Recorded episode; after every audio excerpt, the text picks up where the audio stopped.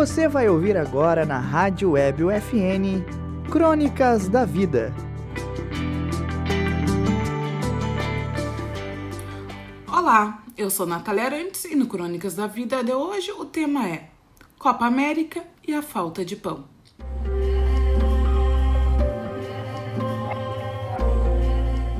O ano era 2014. A Copa do Mundo do Brasil, em junho, dividia opiniões de uma população que ainda respirava os efeitos das manifestações de junho do ano anterior. Se construíam estádios padrão FIFA, marcados pela excelência. O mesmo padrão era cobrado nas ruas para os hospitais brasileiros. Se bradava em coro que não iria ter Copa, não como uma certeza, mas como um desejo que refletia os entraves políticos da época indo ao contrário do que cobrava a população. A Copa do Mundo ocorreu no Brasil em 2014. Sete anos depois, o Brasil está prestes a receber mais um evento futebolístico internacional, a Copa América. A Copa América ocorrerá também no mês de junho, porém o cenário é bem diferente do que se apresentou em 2014. Ainda cobramos atenção para a saúde, o foco ainda é o mesmo.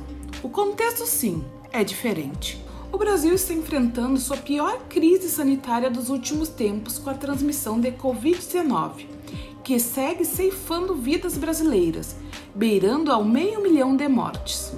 Mesmo diante desse cenário de tristeza e pouca esperança, o Brasil rapidamente se prontificou a sediar a Copa América, após o declínio da Argentina e da Colômbia.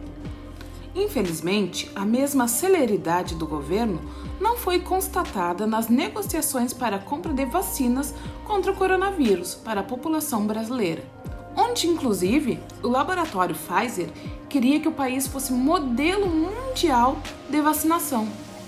Enquanto isso, vemos um Brasil que quer ser modelo em sediar um evento em plena crise mundial de saúde.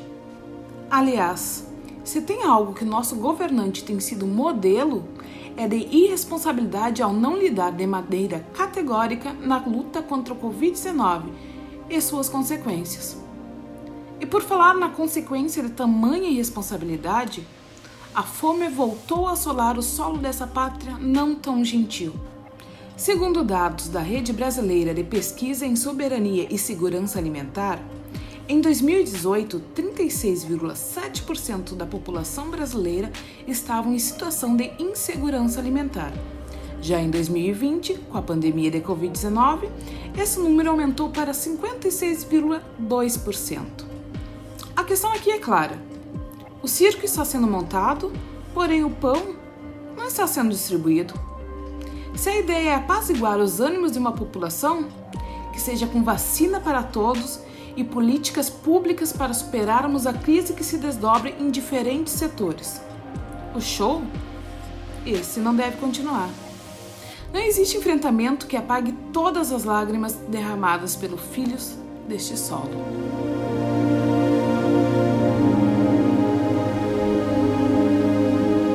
Crônicas da Vida, edição especial da disciplina de Rádio Jornalismo 2 do curso de jornalismo da Universidade Franciscana.